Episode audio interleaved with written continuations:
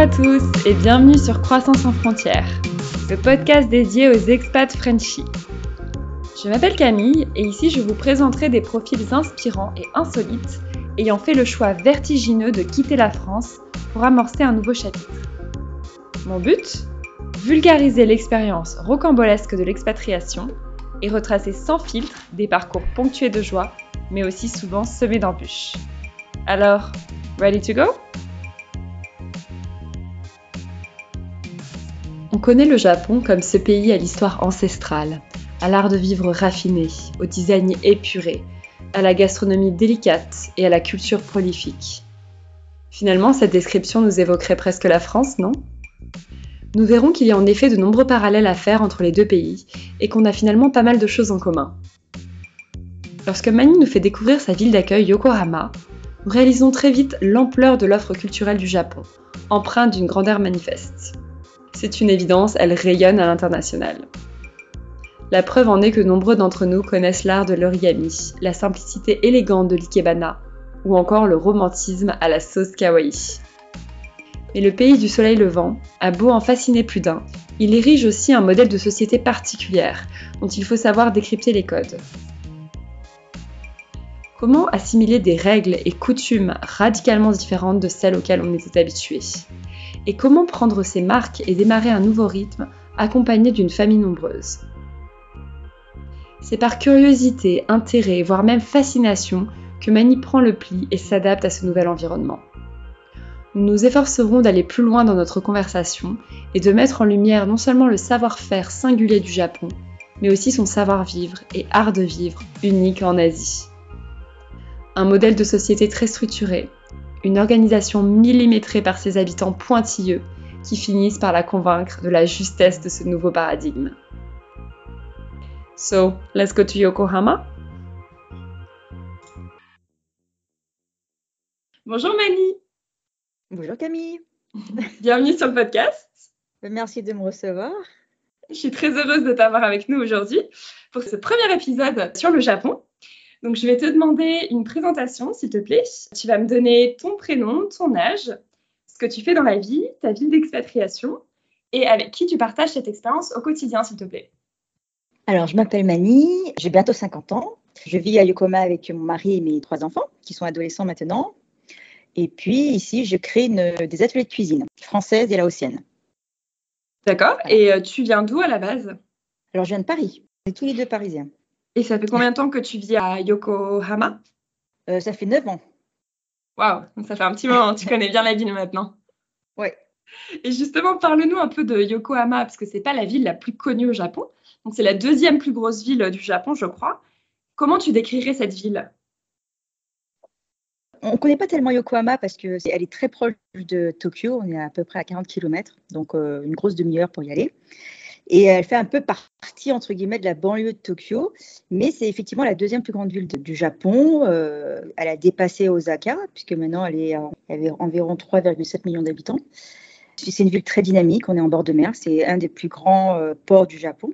Pour l'anecdote, euh, en fait, Yokohama a été le premier port à ouvrir son port aux navires étrangers au milieu du 19e siècle, parce que le Japon été complètement fermé sur lui-même. Et donc, en fait, euh, c'est la première ville du Japon qui s'est ouverte au monde. Et d'ailleurs, on en a encore l'héritage euh, avec tout un quartier, euh, on va dire, très occidental, très influence européenne, française, avec des maisons, avec des architectures très occidentales. Sinon, bah, Yokohama, on peut y trouver le plus grand Chinatown de la région. donc, on a un énorme quartier chinois à Yokohama. Génial. Et dans quel quartier habites-tu? Est-ce que tu peux nous décrire un petit peu euh, l'ambiance de ton quartier? Alors en fait, Yokohama, on a le centre, Minato Mirai, et puis après, il y a tout le quartier, on va dire, un peu euh, historique, qui est le Bluff.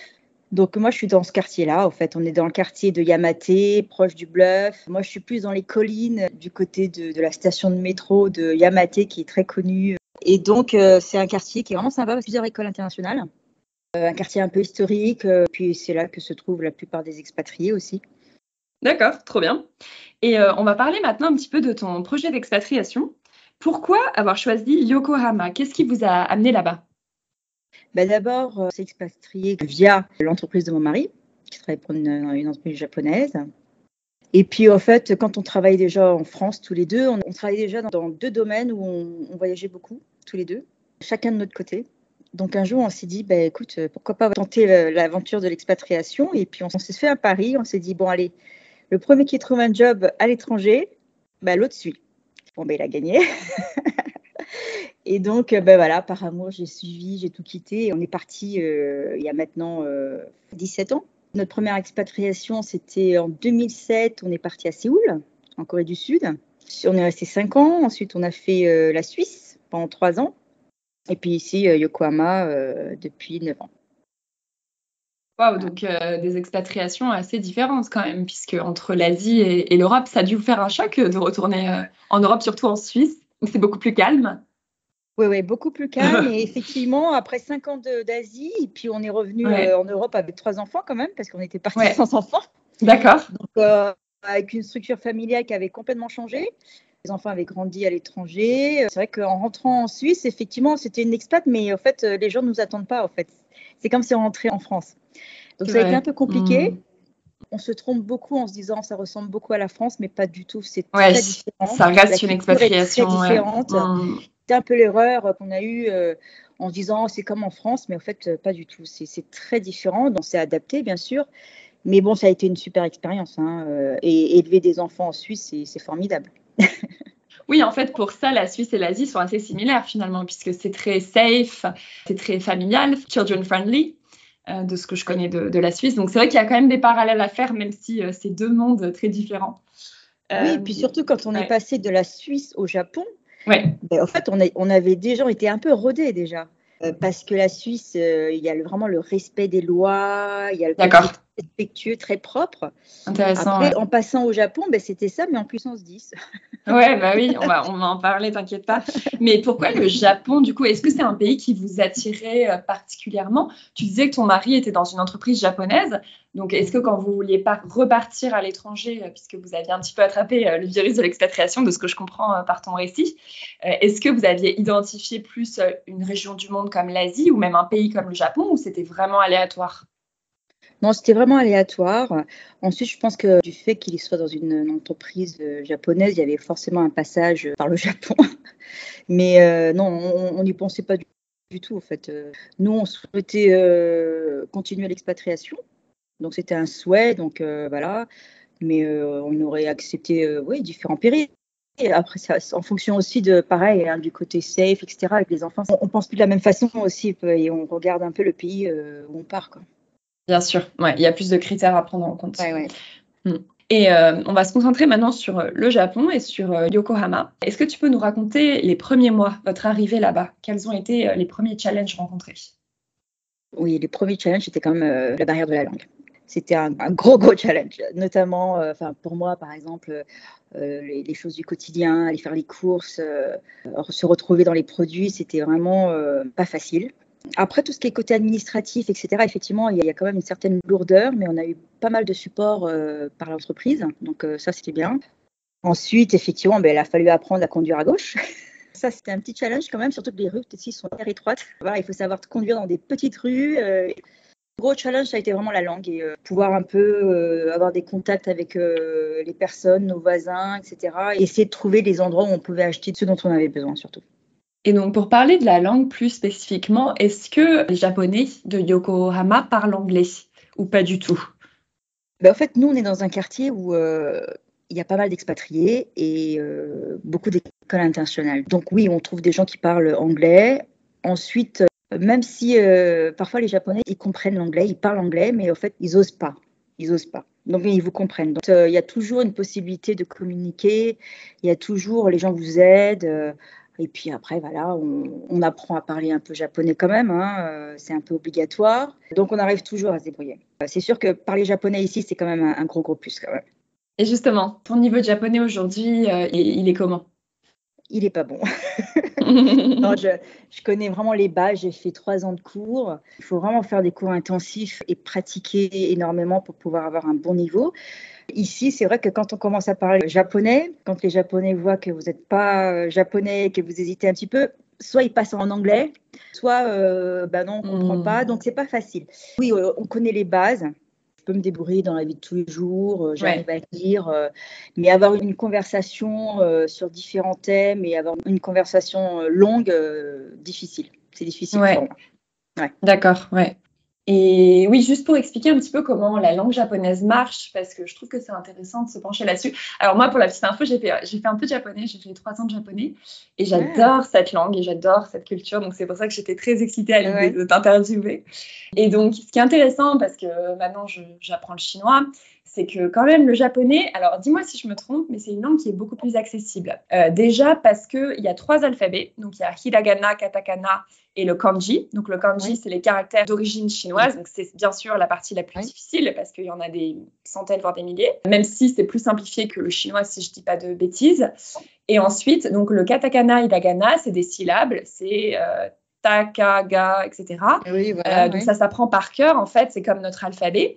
Et euh, il y a quelques produits, notamment les bonbons, où euh, tout est écrit en hiragana. Donc, ça devient euh, accessible en fait aux étrangers. Là où je veux en venir aussi, c'est qu'une fois qu'on a appris le hiragana et le katakana, on peut du coup écrire et au moins lire une partie de la langue. Et je trouve que ça, c'est intéressant parce que c'est plus encourageant, en fait, quelque part, je trouve. Et le katakana, donc, c'est tous les mots issus des mots étrangers. Il y a des petites anecdotes dont je voudrais parler ici tant qu'à faire, et puis comme ça, tu peux en ajouter si tu en connais d'autres. Mais par exemple, le pain, ça se dit pan, donc c'est issu du français. Le tennis, c'est tennisu. La télé, c'est terebi. Donc ces mots-là, ils vont être écrits en katakana, donc dans cet autre alphabet qui est assez facile à apprendre. Et euh, je sais qu'il y a un mot euh, qui est issu du français, il y en a sûrement d'autres, donc, il y a le pain que j'ai mentionné, mais il y a aussi sabotage, je crois, sabotage suru, ils disent. J'avais appris ça dans mes cours de japonais, je ne sais pas si tu sais ou si tu as d'autres exemples comme ça, mais je trouvais ça très rigolo. Ben, au fait, euh, moi je trouve que oui et non, c'est une langue accessible parce que justement il y a trois alphabets, donc il faut déjà les connaître. C'est facile d'apprendre l'hiragana et le katagana. Mm. Bah, après, le kanji, bah, il faut les apprendre. Et quand on ne connaît pas les kanji, c'est difficile de lire complètement quelque chose. C'est ça. Parce que même au mm. restaurant, vous allez avoir le début du mot qui va être écrit en hiragana et puis boum, on a un kanji. Donc si on ne connaît pas le kanji, ouais, c'est bloquant. mais au moins, il y a une partie qui est accessible. C'est ça que je veux dire. C'est ça la différence avec le chinois quand même. Euh, si on n'a pas les trois alphabets, c'est quand même difficile de tout. C'est sûr. C'est sûr. Après, c'est vrai que quand euh, j'avais étudié le katagana, pour moi, c'était un peu compliqué parce que justement, on ne prononçait pas comme nous, en fait. Ben voilà, comme le pan ou euh, le restaurant aussi. Restaurant. On rajoute des syllabes qui ne sont pas forcément logiques pour nous. Bon, à la fin, il faut les apprendre par cœur, mais c'est vrai que ça ne devient pas logique parce qu'en fait, ils détaillent tout, la prononciation à hmm. l'anglaise, tout est détaillé. Et parfois, euh, si vous dites hamburger, ils ne comprennent pas. Donc il faut vraiment euh, hamburger. Euh, oui, c'est vraiment, il faut tout redétailler. Mais moi je comprends pas en fait. Oui, oui, oui, oui c'est vrai qu'il faut le japoniser. McDonald's par exemple, McDonald's. Voilà, en fait, il faut japoniser. mais c'est rigolo, quoi. En fait, on apprend des mots en anglais japonisés, donc parfois, c'est pas évident.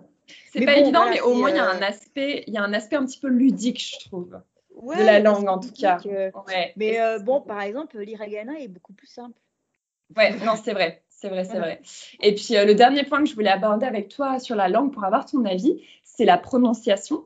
Parce que, encore une fois, corrige-moi si je dis des bêtises, mais pour moi, la prononciation est beaucoup plus facile que le chinois, puisqu'il n'y a pas de ton oui, Donc, est-ce que quand tu parles japonais, même avec le vocabulaire restreint que tu as, est-ce que les gens te comprennent? Parce que ça, c'est aussi un autre point qui est, assez encourageant. Les gens comprennent. C'est vrai qu'il n'y a pas un langage avec des sons comme le chinois ou comme le laotien. Moi, je suis d'origine laotienne, où vraiment euh, une syllabe peut avoir cinq sons. Voilà.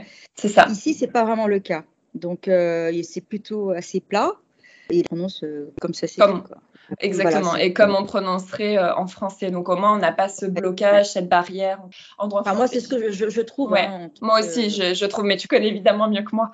Euh, c'est pour ça que je voulais avoir ton avis là-dessus. Je parle, parle pas très bien, mais avec euh, mm. ce que j'entends et avec l'habitude d'entendre les personnes parler avec moi, j'arrive mieux à comprendre parce que c'est voilà, c'est le mot comme si on l'écrivait. quoi. Donc, Exactement. Pas, pas forcément avec des accents. Ouais. Voilà. Et euh, toujours par rapport à ton intégration, euh, est-ce que tu t'es fait beaucoup d'amis euh, locaux? Alors, on rencontre beaucoup d'amis locaux, donc beaucoup de Japonais, via l'école. surtout, parce qu'il y a beaucoup de parents japonais, des parents étrangers, etc., des couples mixtes surtout. Donc ensuite, les locaux qu'on connaît, ce sont souvent des couples mixtes. Donc soit le papa japonais, soit la maman japonaise. On rencontre bien évidemment des, personnes, des locaux, parce que je travaille avec des locaux, moi, dans, mes ateliers. Donc je travaille que avec des japonaises qui sont pas du tout dans la communauté euh, d'expat. Hein. donc mais euh, effectivement, euh, se lie d'amitié quand même avec des personnes qui ont euh, côté international, qui ont vécu quand même à l'étranger, qui soient son conjoint ou conjointe d'une personne étrangère. Donc voilà, il y a quand même un lien avec l'international. Sinon, c'est quand même plus difficile quand même d'intégrer un milieu totalement japonais enfin en tout cas pour nous, hein, étrangers, d'intégrer un milieu complètement japonais qui n'a pas, par exemple, pas vraiment voyagé, etc. Ouais, tu dirais que c'est assez hermétique Ouais, c'est hermétique et à la fois, euh, bah, déjà, il y a une différence de style de vie. Il y a ça aussi. Au Japon, on n'invite pas forcément chez soi. On se retrouve au restaurant, euh, prendre un verre quelque part au café, mmh. mais ça, chez soi se fait pas énormément. Parce que c'est de l'ordre de l'intime euh, ouais, et puis chez soi. Euh, bon après peut-être voilà, on n'est pas arrivé à, on est reçu chez des amis japonais, mais pareil, ce sont des amis japonais qui sont en couple mixte ou bien qui ont vraiment voyagé, qui ont vraiment une culture internationale. Malgré 9 ans ici, j'ai pas vraiment connu de local local quoi. Et quels sont les codes? Parce que du coup, tu es quand même en lien avec beaucoup de locaux et euh, tu disais que tu as des amis qui sont des Japonais, même s'il y a une porte d'entrée vers l'Occident, enfin une connexion vers l'Occident. Quels seraient selon toi les codes à connaître au Japon pour bien s'intégrer le Japon, vraiment, euh, il y a quand même une certaine exigence côté euh, politesse, respect. C'est vrai que, par exemple, parler fort, ça se fait pas du tout. Il y a vraiment le respect de l'autre, le respect de l'environnement, le respect de, ce qu'on partage, en fait. Moi, j'ai été hyper étonnée quand on est arrivé au début. Je voyais les gens balayer dehors. Alors, euh, j'étais un, peu intriguée. Je me dis, Bon, euh, le week-end, c'est marrant. Bon, il y a des gens qui viennent nettoyer. au début, je pensais que c'était des éboueurs ou euh, les personnes qui travaillaient pour la ville, mais pas du tout, en fait. C'est le voisinage qui vient nettoyer la rue. Ah ouais euh, Ouais, ouais. Donc maintenant, nous, on s'y met aussi parce que c'est, ça fait partie du savoir-vivre et du bon entre voisinage. Voilà. Quand il y a c'est un devoir de citoyen presque. Ouais, ouais, ouais. Il y a beaucoup de civisme. Et par exemple, quand il y a les portes, etc., ben, chacun va nettoyer. On va nettoyer même au-delà de sa maison pour que ce soit tout propre. Il y a le respect, bien sûr. Euh, il y a quand même une distance entre les personnes. On ne se fait pas la bise. Hein, euh, on s'incline. Vraiment le respect de l'autre. Et c'est ça que j'apprécie beaucoup euh, ici. Le côté aussi organisation, etc. Où tout doit être bien réglé, en fait. Il faut respecter, par exemple. oui, ça fait partie de la politesse, j'imagine. Mais par exemple, respecter quand on fait la queue, tout simplement quelque chose qu'on fait pas vraiment euh, en France. Euh, euh, la queue, c'est un très bon exemple. Ouais, bah le métro. On, va dans le métro, on voit les gens faire la queue et on ne va pas passer avant celui qui est devant nous, on n'est pas dans le wagon avant. Voilà. Un, vrai savoir-vivre. Ouais. voilà, oui, ce, ce côté mm. discret, ce côté, ce côté discret, beaucoup de civisme et le respect de l'autre.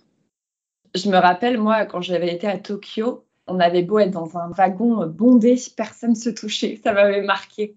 Je trouvais que c'était très représentatif de la culture japonaise. ouais, bon, peut-être qu'il y a quand même des exceptions quand c'est vraiment très très bondé, mais ils vont faire en sorte vraiment de ne pas se toucher. Et c'est assez fascinant parce que quand on regarde les cultures asiatiques entre elles, elles n'ont rien à voir. Enfin, moi, je pense euh, à la Chine évidemment parce que j'habite en Chine, mais c'est complètement le contraire. On parle fort, on se on nous passe devant sans arrêt. Combien de fois je dois faire une remarque à la personne? C'est incroyable à quel point le Japon est différent. Ah oui, ici c'est hyper différent et c'est vrai que même euh, quand on retourne euh, ben, en Europe ou bien euh, quand il y a des touristes étrangers qui ne connaissent pas trop les, coutumes et ben, ça nous choque, même nous en fait depuis le temps qu'on habite ici. Donc mm. des fois j'ai envie de dire, ne parlez pas trop fort dans le métro. non, on, a pris vraiment le, bah, cette habitude, en fait. Ouais, d'accord. On va pas gêner l'autre. Donc, vraiment sur le respect de l'autre, ouais. Pour aller un peu plus loin, quel serait le virage à prendre pour vraiment se lier d'amitié avec des Japonais, au-delà de la langue? Est-ce que tu penses que si je vais au Japon demain et que je fais un effort pour vraiment apprendre la langue, si je mets en place tous les codes de respect, de politesse et de discipline que tu as mentionnés plus tôt, est-ce que j'arrive quand même à me lier d'amitié avec quelques Japonais? Ouais.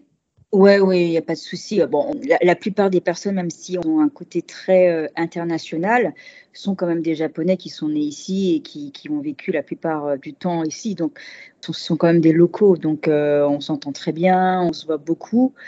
Après, effectivement, ils sont peut-être venus vers nous parce qu'il y avait ce côté, ce contact international et ce côté international qu'ils connaissent eux-mêmes. Après, je pense que c'est par pudeur aussi que les Japonais ne viennent pas parce que même s'ils savent parler anglais, ils disent ah, je parle pas un très bon anglais, donc j'ai peur de ne pas pouvoir me faire comprendre. Il y a beaucoup ça. Je pense que c'est il y a aussi un côté de pudeur. Ensuite, euh, bon, moi j'ai des amis qui sont français, qui parlent très très bien japonais, qui sont extrêmement bien intégrés. Et ils connaissent euh, beaucoup de locaux. Euh, après, tout dépend dans l'environnement dans lequel vous vivez.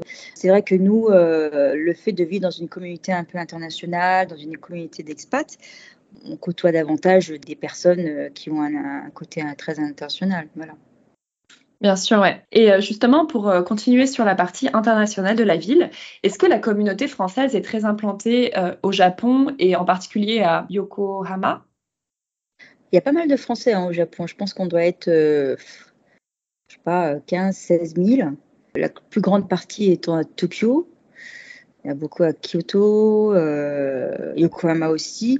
Yokohama, je ne connais pas les chiffres, on n'est pas très nombreux. Euh, en fait, notre école, c'est une école internationale qui intègre également euh, une partie française.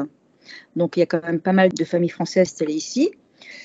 Mais comme l'école, par exemple, internationale, l'école française est, est, à Tokyo, la plupart des familles françaises sont à Tokyo. Mais oui, il y a quand même une grande présence française ici. Et vos amis aujourd'hui, euh, votre cercle amical est plutôt français ou international très mixte C'est très mixte. D'accord. Vraiment mixte, ouais.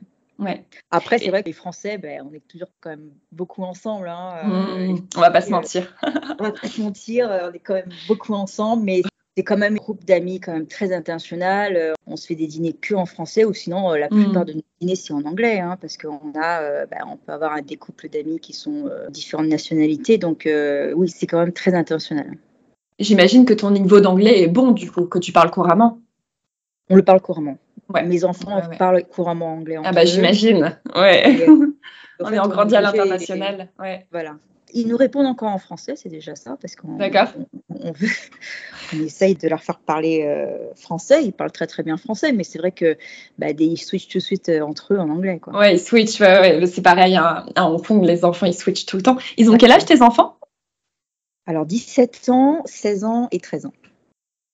Donc, comme on parlait de tes enfants, on va justement aborder le volet famille, puisque euh, tu as une famille nombreuse avec trois enfants. La société japonaise est très particulière sur la culture familiale et la valeur et la place accordée à la famille. J'aurais vraiment voulu avoir ton point de vue là-dessus. On parle même de crise de la famille au Japon. J'avais lu un petit peu des articles là-dessus. Étant mère de trois enfants là-bas, est-ce que tu peux nous en dire un peu plus? Notamment, euh, quelle importance est accordée à la famille au Japon? En comparaison avec le travail, par exemple. Mhm. La population au Japon est quand même vieillissante. Hein. Moi, je voyais tout à l'heure avec mon mari, on, on était super contents de voir des, jeunes couples avec enfants parce qu'il n'y a pas beaucoup d'enfants quand même, je trouve. En général, les familles, euh, c'est un enfant par famille, quoi. Bon, dans notre entourage, les amis japonais que nous avons ont un peu plus d'enfants, mais euh, la plupart du temps, c'est pas d'enfants du tout ou un enfant. Ensuite, la famille, euh, c'est très important parce que ça reste quand même une culture asiatique où euh, bah, la famille reste ensemble. Hein. Vous avez le couple, vous avez les parents qui sont là et il y a quand même une vie commune. Tout dépend ensuite quand l'enfant arrive, en fait. En tout cas, c'est ce qu'on voit avec les yeux externes, c'est qu'il y a vraiment un chamboulement le jour où il y a l'enfant parce que là, la notion de famille est, complètement différente. On parle de la famille à deux, le couple, etc. Lorsque l'enfant arrive, il y a vraiment une répartition des tâches et des rôles qui sont vraiment différents. Euh, on reste quand même dans une société assez patriarcale encore. Hein. Donc euh, bah, l'homme reste euh, en général garde son travail, la femme dès qu'elle a, a une vie active et puis lorsqu'elle a son premier enfant en général beaucoup de femmes quittent leur travail pour s'occuper de l'enfant. Est-ce qu'il y a un congé maternité euh, au Japon? Oui, oui, bien sûr, il y a un congé maternité. Maintenant, Mais ça ne suffit pas. Euh, ça suffit pas parce qu'il n'y a pas de structure, il y a très peu de structure, il y a pas de crèche. Mm. Donc, euh, en général, il y a le congé maternité qui doit être, je sais pas, de 14 mois. Elles ne sont pas payées totalement, donc il y a déjà ça. Donc, quand elles reviennent, soit elles peuvent revenir parce qu'il y a les grands-parents qui gardent les enfants, soit elles trouvent une structure, mais c'est quand même très difficile, soit les grands-parents gardent les enfants, ou soit il faut payer une crèche privée. Donc c'est quand même cher.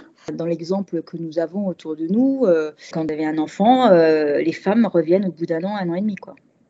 Parce que ça leur permet d'élever leurs enfants, elles prennent à la suite un congé parental. Mm. Et ça leur permet d'élever l'enfant jusqu'à un an, un an et demi. Euh. Donc après, elles reprennent quand même un travail. Ben, certaines, certaines, reprennent, certaines ne reprennent pas. Après, tu dirais que c'est 50% ou... Ce que je vois autour de moi et les personnes que je connais, elles ne reprennent pas. D'accord, ouais. Euh, maintenant, euh, voilà, c'est dans mon entourage. Euh, maintenant, certaines sont obligées de reprendre, hein, forcément.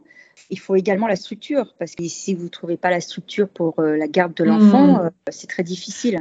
Donc, il n'y a pas un système de nounou, parce que c'est vrai qu'en Asie, on a beaucoup de. Enfin, nous, par exemple, à Hong Kong, en Chine, mais c'est le cas aussi au Vietnam, en Thaïlande, si je ne dis pas de bêtises, il y a des nounous qui même vivent à la maison. C'est pas le cas au Japon. Non, c'est pas le cas. Et puis, le, on va dire que le niveau de vie est très différent. En Thaïlande, vous avez des nounous en permanence 24 euh, mm. heures sur 24. Euh, à Singapour, elle vit chez vous, mais euh, les salaires sont très différents. Ici, mm. on ne peut pas avoir une nounou 24 heures sur 24. le coût de vie est très élevé. Donc, au fait, les femmes, dès qu'elles ont leur premier enfant, enfin, dans un couple, la femme s'arrête et puis elle élève l'enfant. Et puis elles reprennent bien plus tard. J'ai plusieurs amis qui reprennent lorsque l'enfant a 5, 8, 5 ans, 8 ans et reprennent un, travail après. Ouais. Et la réinsertion euh, se fait bien? Est-ce que euh, du coup c'est accepté ou est-ce que c'est difficile pour elle de retrouver un travail? Être absent du travail, c'est toujours très mal vu au Japon. Donc, ah oui, euh, donc c'est complètement paradoxal et hypocrite. donc en fait, après tout dépend de la culture de l'entreprise, du type d'entreprise, de la philosophie de l'entreprise. Par exemple, au travail, c'est vrai que bah, tout le monde a des congés, mais les gens ne les prennent pas. Ah parce que c'est parce que c'est mal vu, donc euh, ils vont en prendre, ils vont prendre une semaine, pas venir au travail, prendre des congés, c'est pas très bien vu.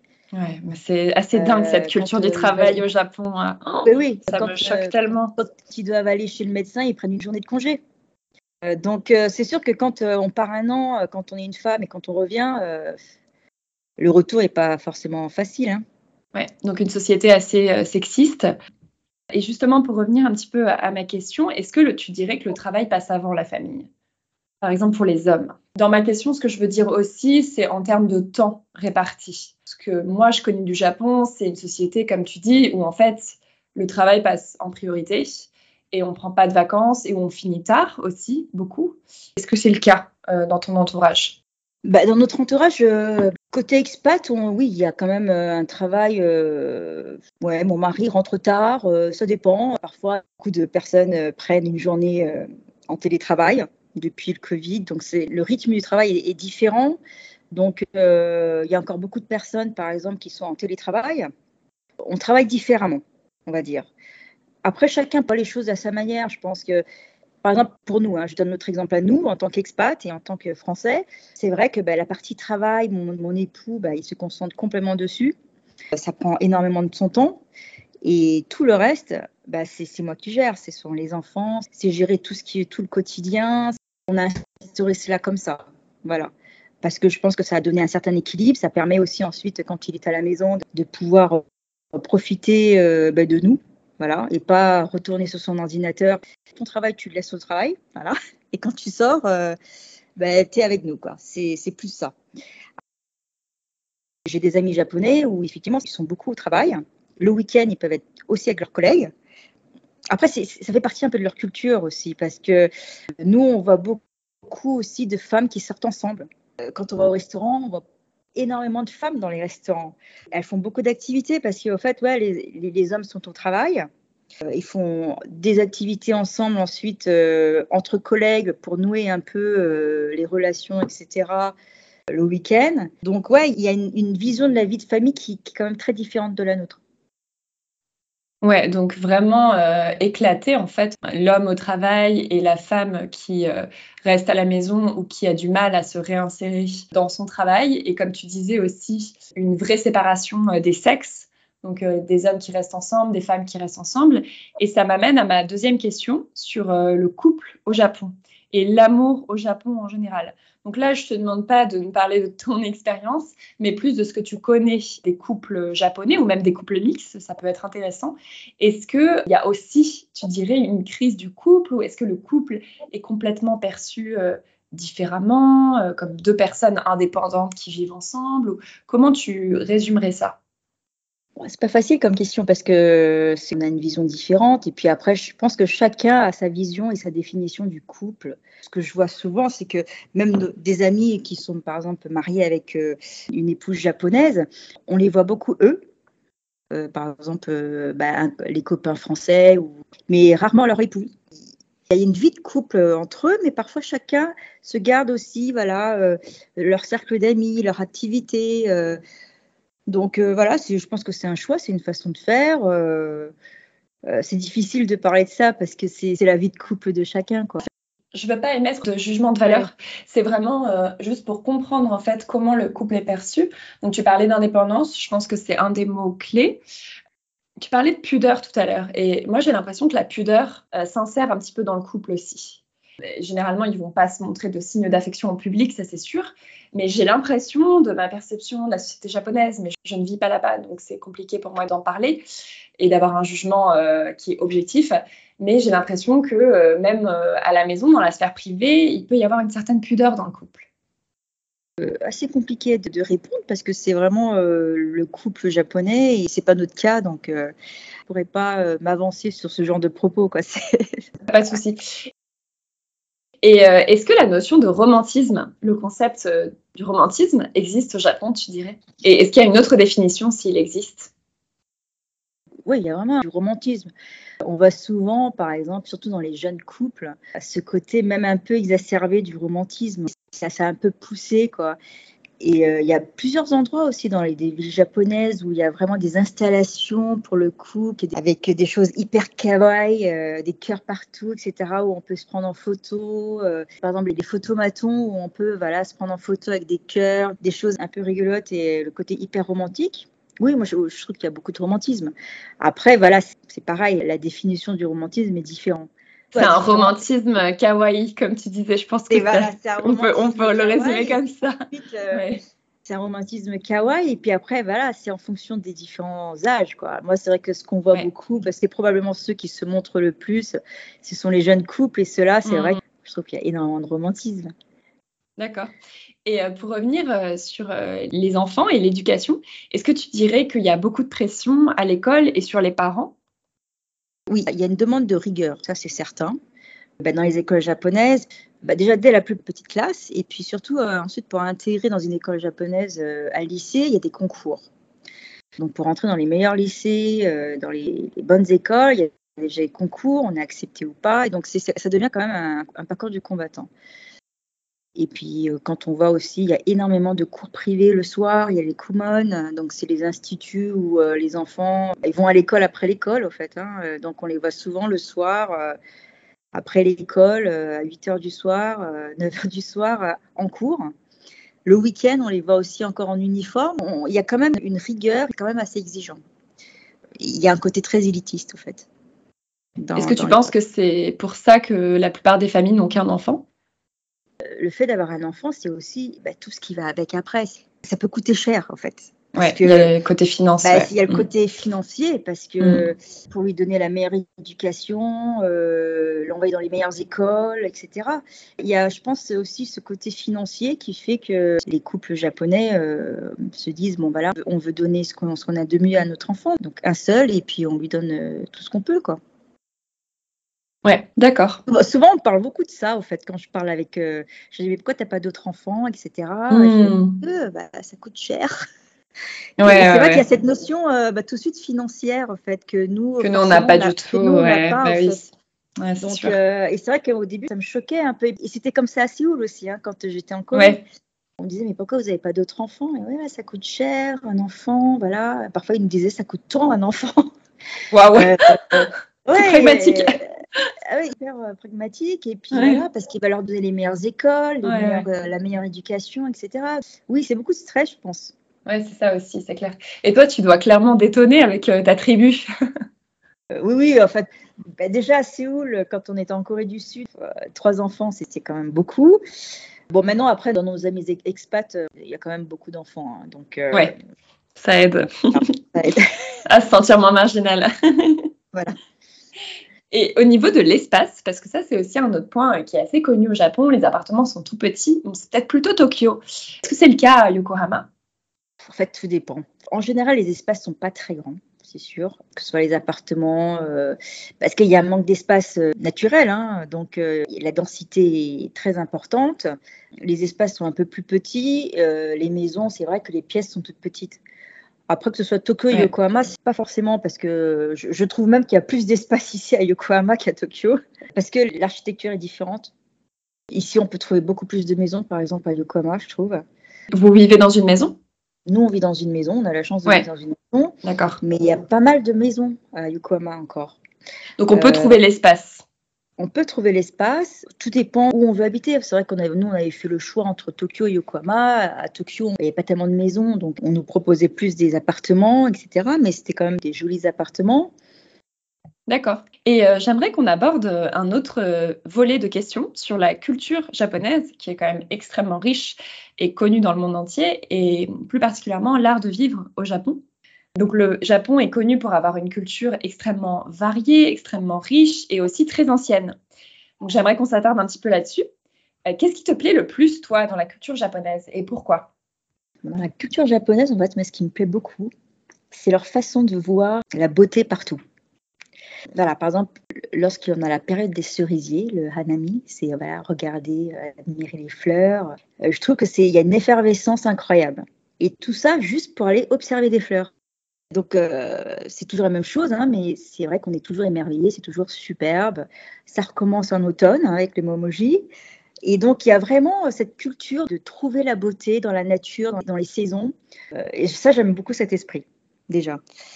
Ensuite, ce que j'aime beaucoup dans la culture japonaise, c'est que bon, il y a l'art aussi, hein, l'art, le, côté euh, très épuré des choses, euh, ce côté très zen, cette simplicité. C'est la simplicité de la beauté, quoi. Tout est très épuré. J'aime beaucoup euh, ce côté-là. Et ce que j'aime bien aussi dans l'attitude, dans cette culture, c'est la façon dont les choses sont faites avec passion. C'est l'ikigai. Je trouve que les gens font les choses avec passion. Par exemple, quelque chose de tout bête, dans le quotidien, par exemple, une personne qui va faire rentrer et sortir les voitures d'un parking. Il va le faire, mais vraiment avec ferveur. Il prend euh, son travail avec euh, beaucoup de responsabilité. Alors que, bon, en France, on ferait plutôt de façon plutôt nonchalante. Alors que là, vraiment, il sent qu'il est passionné, euh, la personne. Et c'est comme ça partout, en fait. Il y a cet investissement dans ce que vous faites. Et, je trouve que, ouais, il y a toujours une certaine passion, faire les choses correctement et bien. Ça s'appelle l'ikigai? Ouais. C'est un concept, du coup. C'est un concept. C'est le faire les choses à fond, en fait. Ben, faire les choses à fond, quelque chose qui a du sens. Et peu importe la tâche, en fait. Et peu importe la tâche, en fait. Ouais, c'est ça donne sens. Et moi, je trouve ça que moi, je trouve ça super mmh. intéressant et je trouve que et pour moi, je trouve ça génial.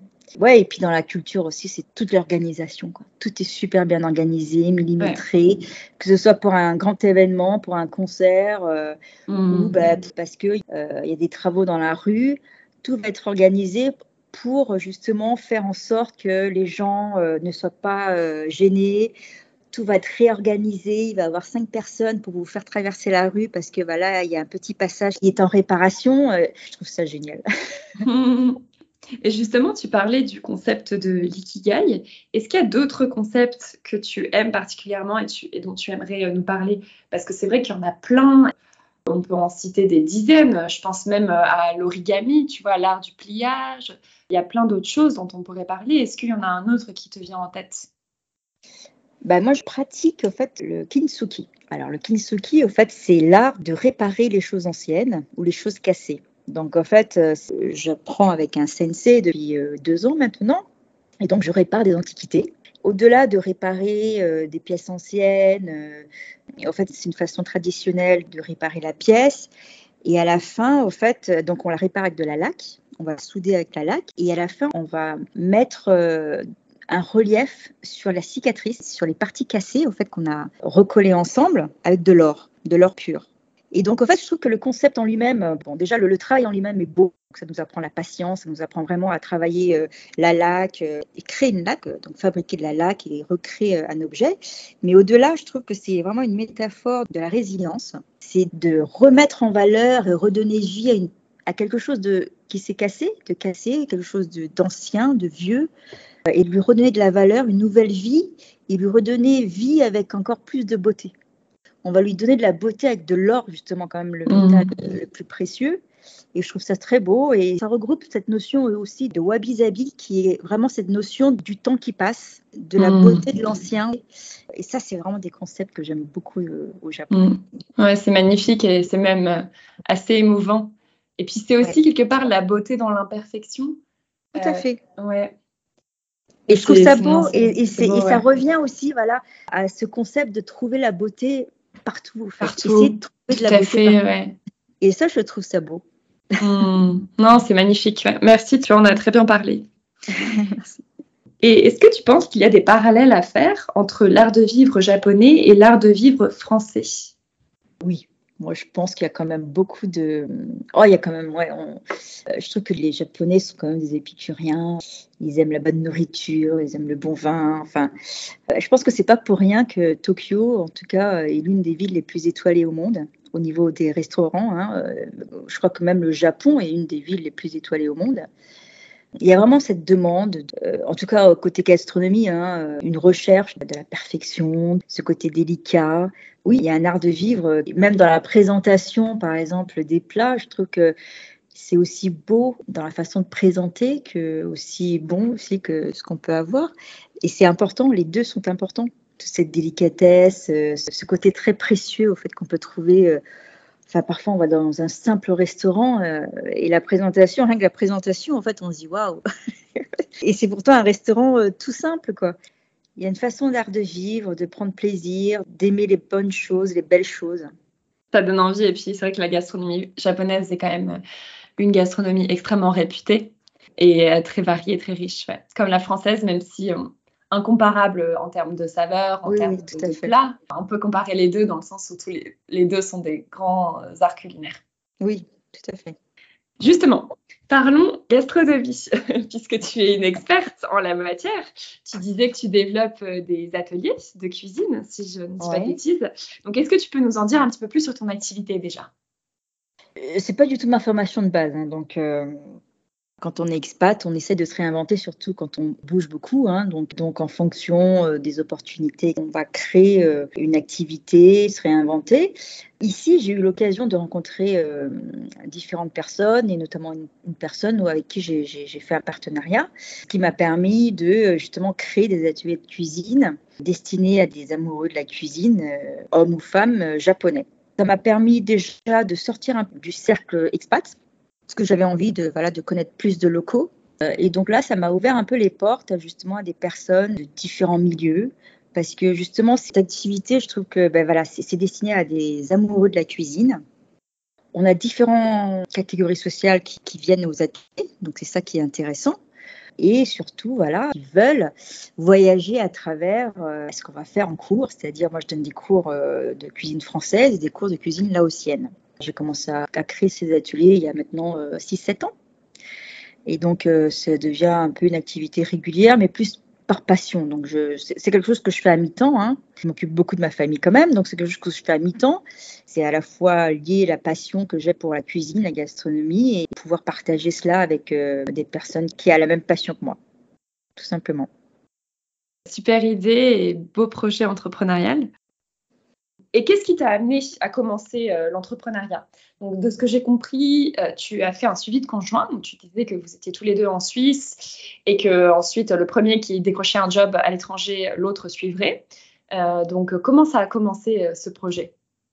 Tout au long de notre parcours d'expat, on va dire que moi qui suis conjointe d'expatriés, donc c'était comme c'est quand même assez compliqué au fait de s'intégrer dans une entreprise et, et c'était pas forcément ma volonté parce qu'avec trois enfants, je voulais garder quand même euh, un pied, euh, on va dire, à la maison et être auprès de mes enfants parce que quand on a commencé à, voyager, euh, ils étaient quand même tout petits. Donc maintenant, j'ai quand même plus de liberté. Donc en fait, à chaque fois, on se réinvente en fait. je pense qu'il faut profiter des opportunités qu'on a. En Corée du Sud, par exemple, je travaillais beaucoup, au fait, en tant que commercial pour une constructeur automobile parce que voilà, c'était l'opportunité que j'ai eue et donc on a commencé comme ça. Euh, en Suisse, j'ai fait une mention de coaching et donc j'ai ouvert mon cabinet de coaching. Donc j'ai travaillé avec beaucoup de personnes, avec des personnes euh, qui recherchaient de, des emplois, euh, travaillé avec des femmes expats justement qui voulaient créer des projets et faire de l'entrepreneuriat. Et ici, en fait, j'ai continué donc à faire du coaching au début quand je suis arrivée.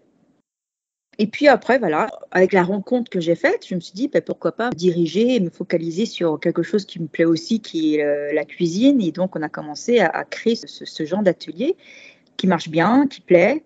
Ça me permet de m'organiser comme je veux. Donc, de pouvoir aussi bien gérer les enfants et euh, ma vie de famille et tous mes ateliers. Donc, c'est quelque chose qui me convenait en fonction du temps de travail. Je pense qu'il faut s'adapter un peu à ce, que, ce dont on a besoin et puis peut-être que voilà, après, plus tard, je ferai autre chose. Mais pour l'instant, c'est ce qui me convient le mieux. D'accord. Donc un profil très caméléon puisque tu t'es à chaque fois euh, adapté euh, au pays, à ce que le pays avait à offrir. Et en termes de job, tu as fait différentes choses, si je ne dis pas de bêtises.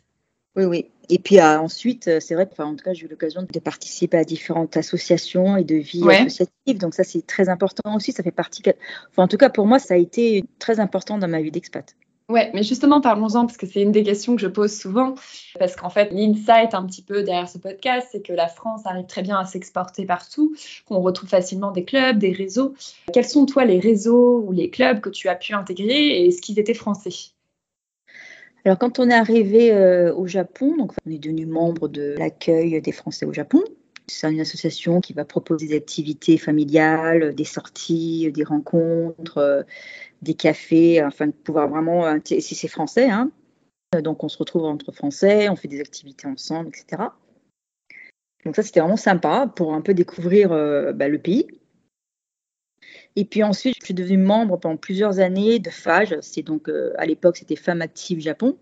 Donc maintenant, ça a changé de nom. C'est devenu euh, Faciliter l'ambition des femmes au Japon. Donc vraiment une association pour femmes francophones souvent des femmes qui recherchent euh, un emploi ou bien qui ont des projets professionnels. Donc en fait, ce qui était vraiment sympa dans cette association, c'est que on avait vraiment différents profils. La plupart des expats qu'on rencontre quand même, euh, et même si on est conjoint d'expats, la plupart d'entre nous, on avait une carrière dans une autre vie, on a fait des études, donc on a quand même une expérience professionnelle qui est quand même importante le fait d'être expatrié, on n'a pas forcément euh, l'occasion euh, de, retrouver un emploi à plein temps ou bien euh, retrouver un emploi qu'on avait avant. Mais on a toujours cette expérience. Donc, en fait, cette association nous permettait justement de partager l'expérience que nous avions. Moi, par exemple, j'étais devenue membre du board pendant un an et j'animais des ateliers de coaching. Donc, on se retrouvait le soir dans des salles de réunion, etc. Donc, avec des groupes de femmes, et on, partageait euh, sur différents thèmes, que ce soit l'organisation du travail, l'organisation du temps, euh, plein de choses euh, qui pouvaient vraiment déjà aider les femmes d'expat à s'intégrer déjà, se réinventer, comme on dit, parce qu'effectivement, c'est pas facile de se retrouver du jour au lendemain alors qu'on a travaillé pendant très longtemps de se retrouver sans rien faire et, se dire bon ben voilà j'ai des potentiels qu'est-ce que je fais euh. et donc tout ça, ça, a été vraiment quelque chose de très riche de partage euh, entre femmes entre partage entre expériences. Ça nous a permis aussi justement de s'entraider à créer des projets des projets professionnels artistiques qui fait que beaucoup de femmes ont, ont monté leur propre petite entreprise. Donc ça c'était sympa. Et puis c'est un réseau important parce que on s'entraide beaucoup quand même pense que c'est important d'intégrer ce genre d'association au début, en tout cas si on le souhaite. Hein. Déjà pour connaître du monde, ça, ça fait son propre réseau français. Puis après, ça s'étend à l'international, hein, parce que après, ce réseau-là va se connecter avec d'autres réseaux, donc c'est comme super intéressant. Ça aide beaucoup, ça permet de voir un peu quelles sont les ouvertures au niveau entreprise, etc., euh, les niveaux projets qu'on peut avoir dans un pays. Euh, on organisait des conférences avec euh, des professionnels euh, locaux, etc., ce qui nous permet aussi de connaître comment créer une entreprise au Japon, par exemple. Pour moi, c'est l'association à chaque expatriation a été vraiment très important pour nous intégrer et pour aussi ben, ouvrir et agrandir notre réseau. Ouais, c'est un vrai tremplin euh, personnel et professionnel en fait. Ouais. Et euh, pour euh, rebondir un petit peu sur ce que tu disais, c'est hyper intéressant parce que c'est un témoignage que je reçois souvent des gens que j'interviewe, c'est qu'en fait l'expatriation permet de se réinventer, notamment parce que souvent c'est des conjoints suiveurs, il y en a un des deux qui suit, hein, que ce soit la femme ou l'homme. Bon malheureusement c'est souvent la femme, hein, on va pas se mentir, c'est quand même souvent la femme qui a ce rôle-là. De plus en plus, ah, de, plus en plus. Il faut que j'en interviewe. ah, c'est vrai. Ouais, ouais être face à des obstacles, à des challenges, permet aussi de réfléchir plus profondément et de se réinventer. Donc ça, je trouve que c'est passionnant comme sujet et je suis très enthousiaste à l'idée de savoir que beaucoup de profils que tu as rencontrés se sont lancés dans l'entrepreneuriat. Je trouve que c'est vraiment génial et tu en fais partie. Et la question que je voulais te poser par rapport à ça, c'est donc l'autre partie des profils qui justement euh, ne montent pas une boîte, ne montent pas leur propre entreprise. Est-ce que c'est des femmes qui arrivent à s'intégrer dans des boîtes japonaises? Et dans cette question, je voudrais aussi intégrer la notion de travail au Japon. Euh, on en a déjà un petit peu parlé, mais c'est quand même un pays où la culture du travail est réputée comme étant très difficile. Si on parle japonais, c'est quand même beaucoup plus facile d'intégrer une entreprise japonaise. Donc ça. Euh, ensuite, maintenant, par exemple, mon mari ne parle pas du tout japonais et il travaille dans une entreprise japonaise, enfin à l'international, on va dire. Pas besoin de parler japonais du tout. Donc vraiment, tout dépend de la culture dans l'entreprise. Moi, j'ai travaillé aussi par le biais de, mes ateliers pour des entreprises internationales qui nous ont demandé des cours, hein, euh, des cours de cuisine pour leurs employés, etc. Et justement, à, cette occasion-là, j'ai rencontré pas mal d'expats ou bien de, locaux. Euh, qui travaillent dans cette boîte et euh, les étrangers qui étaient en contrat local ne parlaient pas forcément japonais, par exemple. Donc, en fonction de la, de la société, c'est tout à fait faisable hein, de trouver un travail Parler japonais, c'est quand même très important, bien sûr. Après, euh, voilà, tout dépend du besoin de la société. L'entreprise ici, c'est une rigueur. Il y a une notion de hiérarchie qui est quand même très importante. Euh, l'absentisme, bon, bah, c'est quelque chose qui n'est pas très bien vu, comme on disait tout à l'heure. Après, il y a cette notion de travail, de loyauté qui est très importante ici euh, dans l'entreprise japonaise. Bon, comme partout peut-être, hein, mais c'est vrai que c'est peut-être plus prononcé ici, quoi. Et est-ce que tu dirais que la notion de ikigai, finalement, s'applique aussi au travail? Parce que ça rejoint un petit peu ce que tu disais, finalement. Le fait de le faire tellement à fond que, en fait, le travail prend le dessus sur tout. Bah, je pense parce que je pense qu'il y a cette envie de faire bien les choses et je pense que travailler, ça peut aussi donner un sens euh, à une personne et euh, on voit souvent bah, effectivement des, personnes qui continuent à avoir une activité après, après la retraite. Bon, après, c'est des questions financières, mais aussi ouais. Euh, je rencontrais justement des personnes euh, assez âgées qui étaient à la retraite. Et alors je leur demandais, mais pourquoi vous continuez à travailler? Et parce que euh, pour nous, c'est exister, c'est continuer à faire des activités, à créer des choses. Et je trouvais ça fabuleux. Il dit, oh, bon, c'est vrai que c'était des personnes qui faisaient du volontariat plus qu'un un travail rémunéré, mais il disait, pour nous, c'est vraiment important de garder une activité après la retraite, quoi. Le d'être encore dans la société, d'exister encore. D'accord et ils le font vraiment de façon euh, voilà, passionnée et qui se retrouvent parfois seuls aussi. C'est quand même important de bien sûr. Cette, relation. Être à la retraite pour se retrouver seul, c'est pas forcément euh, qu'on souhaite. Quoi. Donc là, se retrouver avec des collègues, des gens, euh, tous les jours. Oui, ce que tu disais, c'est que c'est le, travail, c'est leur vie finalement, dans le sens où le professionnel s'imbrique vraiment dans le personnel. Quoi. Moi, je ah, pense qu'il y a, y cet esprit-là, oui. D'accord, ok. Et juste pour revenir un petit peu sur la gastronomie, parce qu'on a parlé de ton activité, mais je voudrais qu'on parle de la gastronomie japonaise plus particulièrement, puisque c'est aussi euh, une de tes passions, j'imagine, au sens large. Comment tu résumerais les grands principes de la gastronomie japonaise? Les grands principes, euh, bon, euh, c'est difficile à définir, mais en fait, ce que je remarque, c'est que ils aiment énormément la façon dont les choses sont faites de façon traditionnelle. Donc, en fait, la préparation, par exemple, d'un plat, euh, ils cherchent vraiment un savoir-faire traditionnel. Un plat peut être euh, très simple, mais c'est la qualité. C'est euh, en gros la, renommée, par exemple, du restaurant, parce que c'est un restaurant qui a ouvert euh, depuis des années, et c'est de génération en génération, ça, ça, compte beaucoup. C'est pas forcément des quantités. Hein. Ici, les doses et les quantités dans un restaurant sont très différents de l'Europe. C'est apprécier le produit pour le produit, la qualité, la façon dont a été euh, cultivé un produit, un fruit. Alors ça, c'est hyper important, euh, je trouve. Les produits sont chers. Par exemple, on peut trouver un melon pour 100 euros ou bien une pastèque pour, je ne sais pas, 300 euros. Déjà, on s'offre des fruits, ça peut être un très beau cadeau. Voilà, tout est dans la façon de cultiver les choses. Par exemple, c'est pareil, le wagyu, le, le bœuf japonais, la façon dont va être élevé le bœuf, etc on recherche vraiment la qualité. Je trouve que ça, c'est une notion qui revient beaucoup. C'est pas forcément des choses compliquées, mais c'est le produit en lui-même, la qualité du produit en lui-même. Une rigueur, une demande, euh, surtout le savoir-faire et la tradition. Mm-hmm. Et puis un produit peut vraiment être euh, sacré, quoi, sacralisé. C'est ce que tu dis. Ouais, c'est ouais. Euh, c'est sublimisé. Euh, sublimé. Ouais.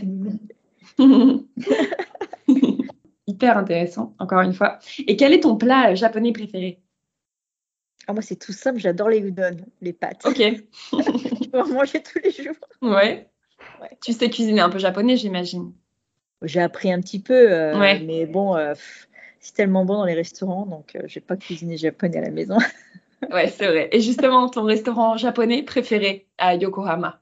Moi, mon restaurant préféré à Yokohama, japonais, hein, ouais. C'est un restaurant qui se trouve dans le quartier de Canaille. Et en fait, c'est un restaurant qui s'appelle euh, alors euh, Sugai. Et en fait, c'est un restaurant étoilé. On a eu l'occasion d'y manger une fois. Donc, on mange de la cuisine traditionnelle, euh, plusieurs petits plats qui viennent les uns après les autres.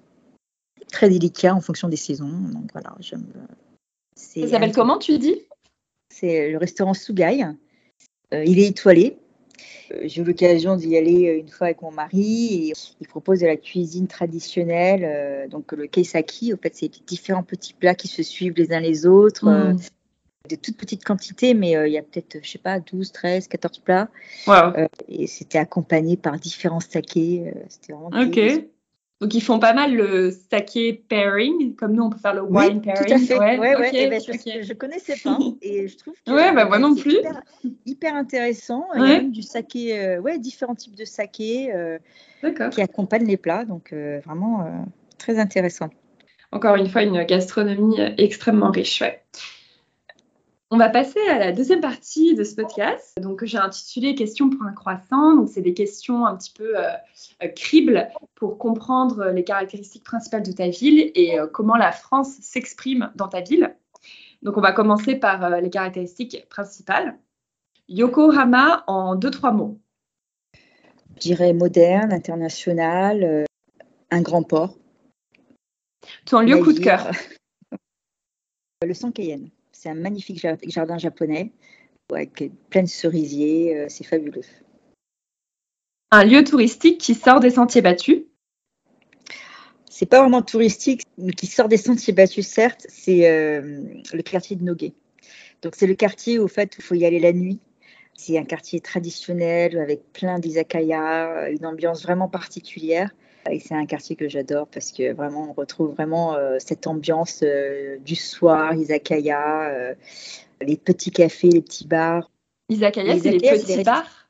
C'est les, restaurants japonais, en fait. C'est vraiment le, ah, c'est juste les restaurants. D'accord, ok, ok, ok. Parce que je sais que oui, il y a beaucoup de, rues comme ça, même à Tokyo, où il y a des mini, plein de petits restaurants emboîtés ou des petits bars. Ouais. oui. Mmh, ok, donc très japonais, ouais. Et un voyage sympa à proximité pour les week-ends? On a la chance d'être à une demi-heure de Kamakura, qui est vraiment une ville absolument extraordinaire. Euh, culturellement, il y a plein de temples et puis c'est en bord de mer. Donc c'est vraiment superbe. Voilà, le week-end, euh, moi, j'ai, bah, nous, c'est ce qu'on fait. Hein.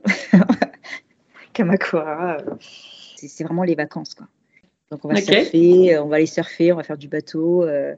voilà, tout ça à 30 minutes de Yokohama. Génial. Un ou deux fun facts sur ta ville? Alors, Yokohama, euh, bah, c'est là qu'est née la première brasserie euh, au Japon, la Kirin. Ah, ok. Donc, euh, surprenant. Première, brasserie qui est d'ailleurs dans, le quartier où on habite. Ok. Un préjugé qui s'est avéré faux sur ta ville? Bah, Un préjugé, quand je suis arrivée à Yokohama, au fait, au Japon, il y avait un peu ce préjugé des expats à Tokyo qui disait Ah, mais Yokohama, vous venez de la campagne. Ah ouais Ouais. Donc en fait, euh, Moi, je comprenais pas trop parce que c'est quand même une ville énorme. Ouais. Mais c'est vrai qu'il y a un peu ce préjugé bah, des gens de Tokyo sur Yokohama, quoi. Donc, euh, De la pas- périphérie, quoi. Ouais. Ouais, voilà, qui, mais ce qui est pas vrai du tout. euh, Oui, si c'est la deuxième plus grosse ville. Voilà, c'est une, vraie- c'est une ville très sympa. D'accord. Ok. Quelques questions prix. Combien coûte un verre de vin? C'est pas énorme, on va dire, allez, 4, 5 euros. Ah oui, c'est pas grand-chose, ça va. Ça dépend du, du type de vin aussi, hein. Ouais, Voilà. Mais, on peut mais ça commence à 5 euros. Oui, ça peut commencer à 5 euros. Un croissant? Un croissant, c'est 300 yens, donc 2, 2 euros. et un loyer? Euh, donc, euh, toi, tu es dans une maison, c'est particulier, mais peut-être euh, si tu as une notion de un deux pièces ou un deux, trois pièces, un appartement, par exemple? Après, pareil, ça dépend des quartiers. hein. Yokohama, c'est immense. hein. Donc, euh, si vous êtes dans le centre, bah, ça va devenir en fait, beaucoup plus cher. Euh, après, un studio, on peut trouver un studio à 80 000 yens. Aujourd'hui, ça va faire quoi 600 euros? Oui, ça va. Et par rapport à Tokyo, euh, c'est des prix qui sont plus bas ou similaires? Ouais, c'est un, oui, c'est un- des prix un peu plus bas que Tokyo. D'accord. Ok. Mais bon, ça reste quand même élevé. Hein. Ouais, bon, le Japon est quand même connu Ouais, pour être euh, un pays assez Mais- cher. Mais, hein. Yokohama, Ouais. on va dire que le- le- les loyers sont un petit peu moins chers, mais vraiment pas beaucoup. Et parlons un petit peu de la France à Yokohama. On a un peu abordé le sujet tout à l'heure. Tu disais que la communauté française était assez bien installée là-bas. Tu as une notion de combien de Français ou pas du tout? Non, à Yokohama, sincèrement, on, on était très nombreux parce qu'à une époque, il y avait beaucoup d'expatriés français ici, mais il y en a beaucoup moins. Donc euh, là, c'est vrai qu'on a plus d'Américains, euh, personnes d'Amérique du Sud, etc. Mais la communauté française s'est beaucoup réduite. J'ai pas une notion de chiffre euh, vraiment. Après, c'est vrai qu'il y a 16 000 Français au Japon. D'accord. Et le QG des Français à Yokohama, est-ce qu'il y a un lieu un petit peu euh, emblématique? Pas vraiment un QG, c'est vraiment le quartier en fait. Ouais, on est tous du côté de, de la Bluff, quoi. Yamate. Bluff, c'est vraiment le quartier des expats. Et un restaurant ou un bar français que tu affectionnes? Alors, j'en ai deux que j'affectionne. Donc, ça s'appelle Le Petit Courageux. C'est un restaurant français. Le chef est japonais, mais il parle français. Il a fait ses études en France, etc. Donc, euh, on mange vraiment de la, la bonne cuisine française euh, traditionnelle. Et puis, il y a Marquès et Gastronomie. Euh, pareil, c'est de la cuisine française, mais plus gastronomique, euh, plus fusion. Et où acheter le meilleur croissant? Parce qu'on est quand même sur Croissant sans frontières, donc euh, on est obligé de parler des croissants. À la Bluff Bakery, moi, je trouve que c'est le meilleur Ah, qui est, euh, ben, pareil, dans le quartier de Yamate. Ouais, d'accord. Euh, des réseaux ou clubs français, est-ce que tu peux euh, reciter, pour être sûr qu'on a bien euh, les noms en tête et qu'on a bien entendu Tu en as cité, je crois, deux. Est-ce que tu en connais d'autres? Euh, moi, c'est ceux que je connais vraiment français. Après, c'est plus international. Il y a toujours l'Institut euh, français, euh, etc. Mais les, les associations dans lesquelles je, je participais ou j'étais membre, c'était vraiment AFJ, c'est l'Association des Français au Japon, et FAGE, qui est aujourd'hui Faciliter l'ambition des femmes au Japon. D'accord. Et ces deux-là sont français? Ces deux-là sont français. Ok. Ils sont, euh, en général, on se retrouve à Tokyo. D'accord. Ce sont Ah ouais. euh, deux associations françaises. Oui, du coup, la proximité géographique facilite pas mal, j'imagine, les allers-retours à Tokyo. Vous êtes à une demi-heure, tu disais. hein. Oui, euh, ça tout dépend où on va parce que Tokyo c'est immense, mais euh, bon, Mm, voilà. bien sûr. Yokohama, Ouais. Yokohama, Shibuya, c'est 30 minutes. D'accord, ok. Euh, Shibuya, vraiment le centre de Tokyo. Voilà. ouais. Est-ce que tu connais des marques françaises qui ont été implantées ou lancées à Yokohama? Tu disais que tu connaissais pas mal de femmes, notamment, qui ont lancé euh, leur activité. Donc, bien sûr, il y a toi. Euh, déjà, tu peux nous redire le nom de ton entreprise, de ta marque, C'est l'atelier des saveurs. l'Atelier des Saveurs. Est-ce que tu en connais d'autres? Donc euh, oui, en fait, au début, quand je suis arrivée, on était vraiment un groupe de copines qui ont vraiment créé euh, leur propre marque. Ça s'appelait Moutika, donc créatrice de vêtements, d'accessoires. Aujourd'hui, par exemple, il y a Caméléon qui crée aussi euh, des accessoires avec euh, des tissus euh, japonais. On a From Juju with Love euh, qui crée euh, plus de la déco. C'est Cathy qui fait, qui fait de la couture et qui fait euh, plein de petits sacs, euh, des vêtements aussi euh, avec euh, des tissus euh, impression japonaise. Enfin, il y, en a, il y en a beaucoup en fait. Je pense que euh, il y a tellement de femmes expats qui se sont aussi révélées euh, créatrices au fait, hein, en fait, de faire un travail euh, qui justement euh, découle un peu de la passion. C'est Ouais. quelque chose qu'on n'avait pas l'occasion de faire à l'époque où on travaillait, euh, par exemple en Mhm. France, où c'est pas du tout un domaine où voilà, c'est pas du tout une formation qu'on a faite, mais voilà, mm. d'une passion est née une marque, une entreprise, mm. un produit. Et ça, je trouve que c'est sympa. Ouais, ça permet d'oser un peu plus. Et puis, je pense que les réseaux dont tu parlais, c'est vraiment des appuis, c'est vraiment des béquilles.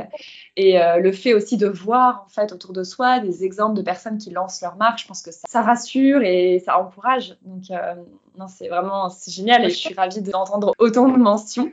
J'en parlerai euh, plus en détail sur le compte Instagram je pense qu'on se découvre tout au long, par exemple, d'une expat. et c'est des choses qu'on ne pensait pas forcément faire. Moi, j'ai fait plusieurs expositions aussi de peinture. Donc, j'ai deux casquettes vraiment aujourd'hui. C'est vraiment mes ateliers de cuisine et la peinture.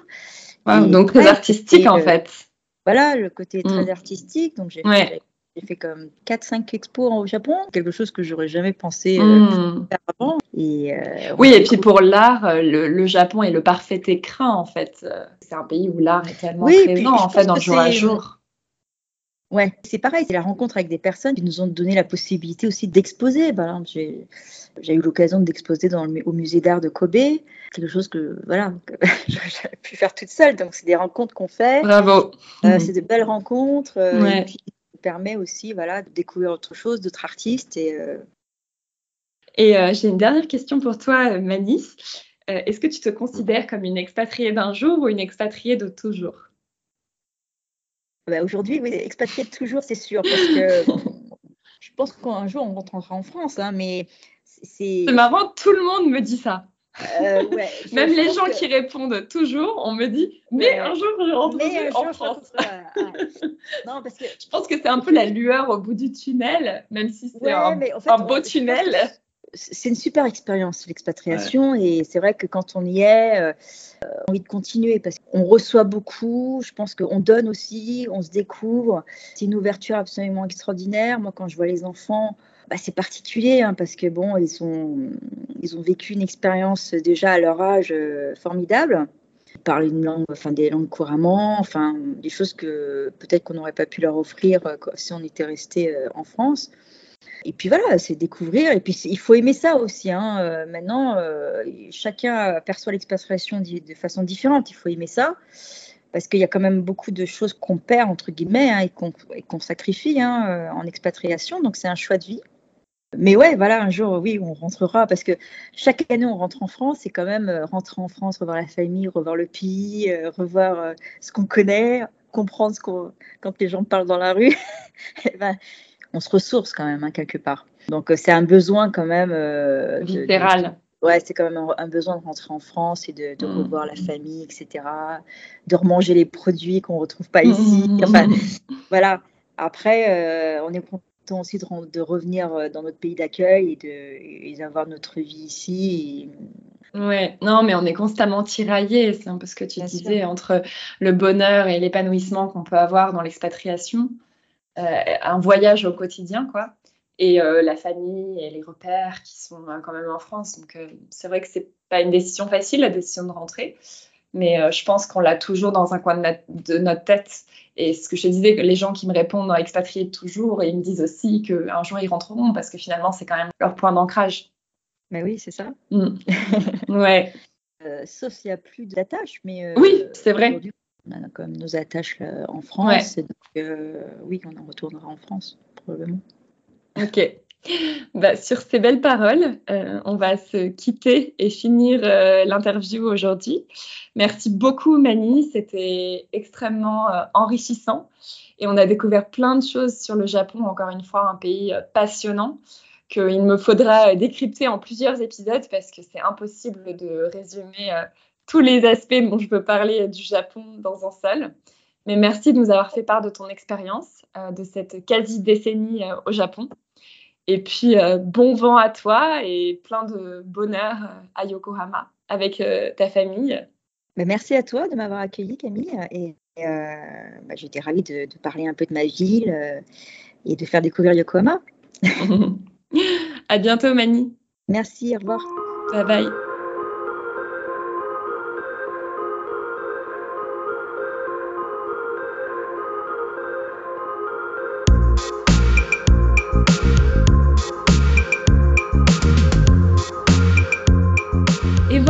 C'est terminé pour aujourd'hui. J'espère vraiment que cet épisode vous aura plu. Si c'est le cas, n'hésitez pas à vous abonner et à me mettre 5 étoiles. Ça vous prendra 10 secondes et vous aurez en échange ma reconnaissance éternelle. Sur ce, je vous laisse avec ces quelques mots empruntés à Baudelaire dans l'invitation au voyage, pour faire durer le plaisir, décrivant ce fameux pays de cocagne, notre idéal dans l'ailleurs. Là, tout n'est qu'ordre et beauté, luxe, calme et volupté. À la prochaine!